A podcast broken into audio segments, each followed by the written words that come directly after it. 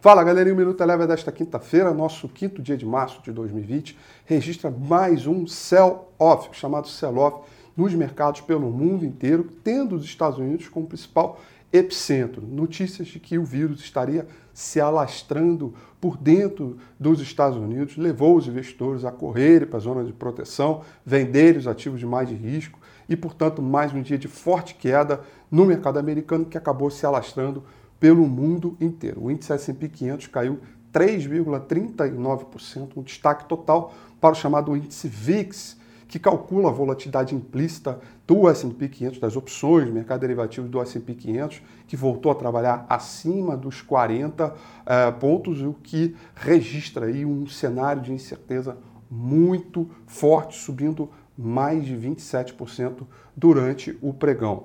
Uh, o índice mercado emergente caiu 2,10% e as commodities que começaram o dia mais animadas, querendo se descolar uh, do resto dos mercados, voltaram a entregar os ganhos e o petróleo do tipo Brent caiu 2,15%.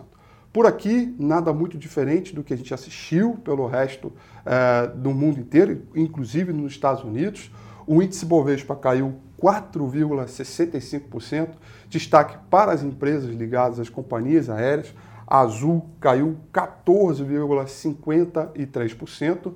E o dólar com uma discussão muito profunda a respeito de qual deveria ser a atuação do Banco Central sobre a, o mercado de câmbio. Hoje ele fez três intervenções chamados swaps cambiais de 20 mil contratos, já anunciou para amanhã, dia 6, 40 mil contratos, ou seja, aumentou um pouco ali a dose é, do, do, da sua intervenção, mesmo assim foi suficiente para conter a alta da moeda. O dólar subiu 0,51% num pregão de muita volatilidade.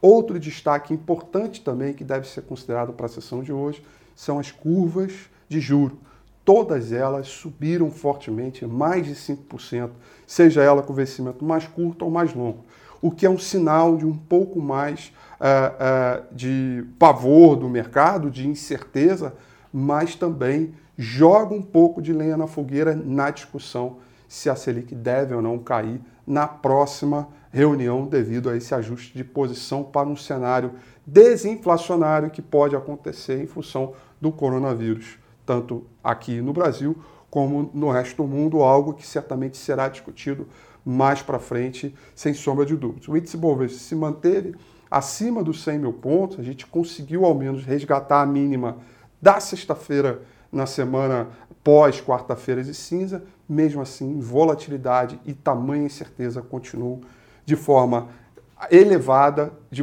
de modo que fica difícil avaliar e fazer uma avaliação mais técnica, ao menos que a volatilidade comece a recuperar, ou ao menos diminuir.